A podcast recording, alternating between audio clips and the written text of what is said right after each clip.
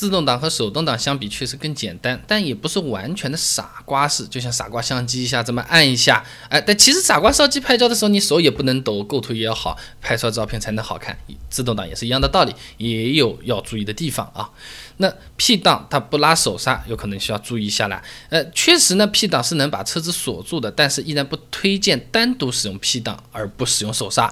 P 档把车子停住的原理呢，就是锁死这个齿轮，依靠驻车棘爪和停车齿轮这两个部件呢，钩子挂到齿轮里，变速箱轴呢就锁死了。虽然变速箱在设计的时候已经把钩子和齿轮设得很强壮了啊，这个锁止装置足以应对两万牛的静态载荷啊，即便是在五英里每小时。时的速度下挂入 P 档啊，那变速箱也是扛得住的啊。但是扛不扛得住啊，不代表这个锁止装置的寿命长短，而且静态载荷和动态载荷是不一样的。这个就好像用力推一个人和使劲锤一个人的冲击力，它其实是不一样的。那如果 P 档锁止机构损坏呢，就需要大量拆装变速箱，五千块钱以上的成本啊。而手刹的话，整只换掉，呃，有可能换换刹车片，也就是几百块钱。再者呢，就是长时间依靠 P 档停车，并不是厂家推荐的方法。那参考思域的说明书啊，他说是停车时先挂入空档，拉起手刹，再挂入 P 档。那我自己没有做那么精密，我直接 P 档一挂，手刹一拉啊，没有个空档这么一个概念，反正是经过的，对吧？但至少说明的是 P 档和手刹都得挂上去、拉上去，对吧？还有一个呢，要注意自动挡的时候啊，高速状态突然切换到低档，有可能要注意啊。很多自动挡它是会有手动模式的，但是在高速运转的时候要避免直接切到过低的档位啊。那高档位换到低档位是需要在一定的时速范围之内的，具体呢取决于每款车子变速箱的齿比或者说是它的控制单元啊。那比如车子在一百二十公里每小时哗在这边开的时候，变速箱。一般都是最高档位啊，那假设是五档变速箱，那这个时候转速三千转，你直接切到第三档，发动机瞬间转速要达到五千五百转之上才跟得上这个轮胎的速度，这个基本上已经逼近大部分家用车的红线了。你挂个一档试试，唰一下就爆表了啊。那么如果再切入更低的档位呢，就容易造成发动机转速直接进入红线了，爆表啦。那么发动机它瞬间的高转速对机油的考验其实很大的。你家用省油取向二十年度的机油，平时噪音有可能就不轻了。碰到这种情况，油膜厚度就会不足，啊，比较难以提供足够的保护了啊。所以说高速行驶的时候要尽量避免挂到过低的档位。当然有些自动挡的车子它有保护，你挂不上去也有，但不是每台车都这样。再一个呢，就是抓地力不好的路上用 D 档，有可能也会有影响啊。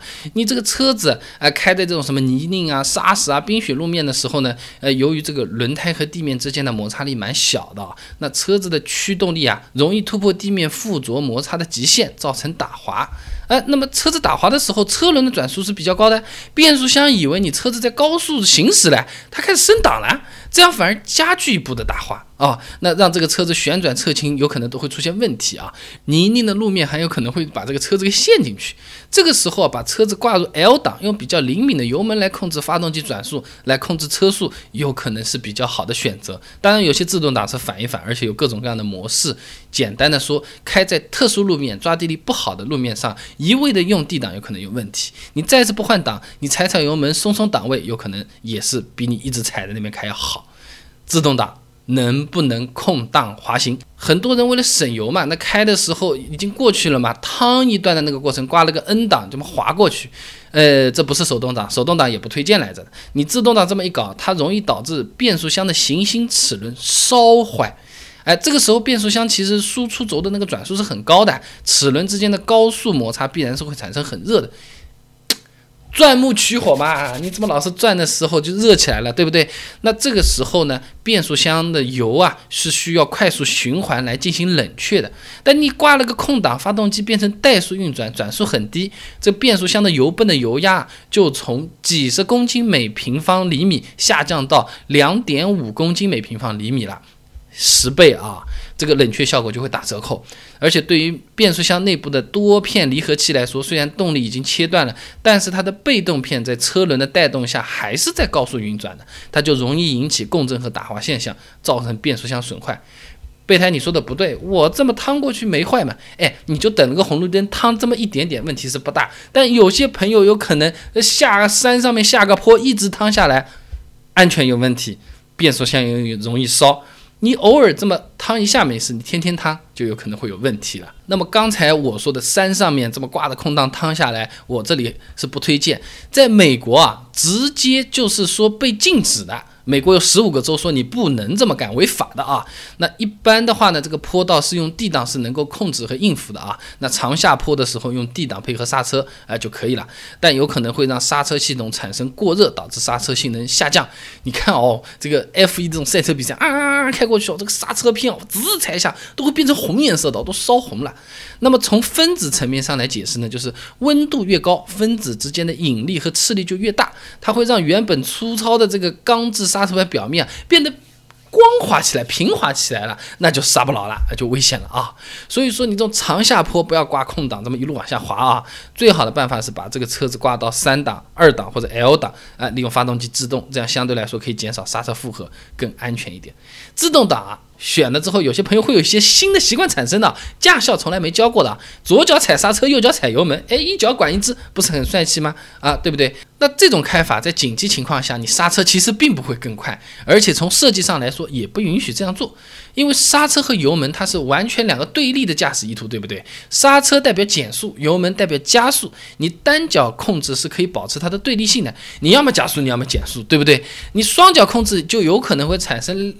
同时，两个踏板被弹下去了，这个车子说：“你到底要往前走，还是想要停下来嘛？对不对？”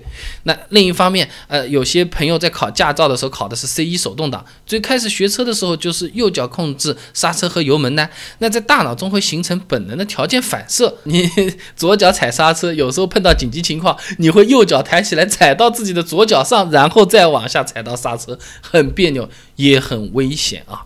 那有些厂家他考虑到这些奇怪的事情呢，他做了个。刹车优先系统，哎，就是它这个逻辑，就是你油门踩到底的情况下，依然能够通过刹车来把车子停下来。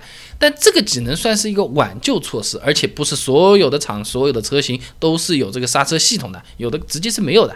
实际操作中，刹车的力度比较难控制，是很容易失控或者甩尾，甚至侧翻的。那种特技的玩车的才会油门刹车一起踩的，对吧？那自动挡虽然有很多要注意的地方，但是比起手动挡来说的话，已经轻松很多了啊。所以说我还是推荐大部分朋友选自动挡，开车也是方便轻松。那么自动挡啊。你想一个问题啊，不同的厂家、不同的国家啊、不同的规格和标准，怎么所有的车它的档位都是 P R N D 这么个顺序排下来的？顺序能不能换一下的呀？那车子都有高矮胖瘦的，为什么排档的这个顺序都是排一样的？我查了下资料，答案有可能和你想象中的很不一样。关注微信公众号。备胎说车，回复关键词“自动挡”，马上就可以知道了。那我们这个公众号呢，每天都会给你一段汽车使用小干货，文字版、音频版、视频版都有，你可以挑自己喜欢的啊。那学驾照手动挡就怕教练说，哎，熄火骂人，对不对？很多买自动挡的车子，他就是图个不熄火。为什么自动挡可以不熄火，不会熄火呢？哎，我最近钱不是很够，我买个手动挡的车先过渡一下，等我有钱了，我能不能再把它改成自动挡？关注微信公众号“备胎说车”，回复关键词“自动挡”就可以看这些文章了。备胎说车，等你来玩哦。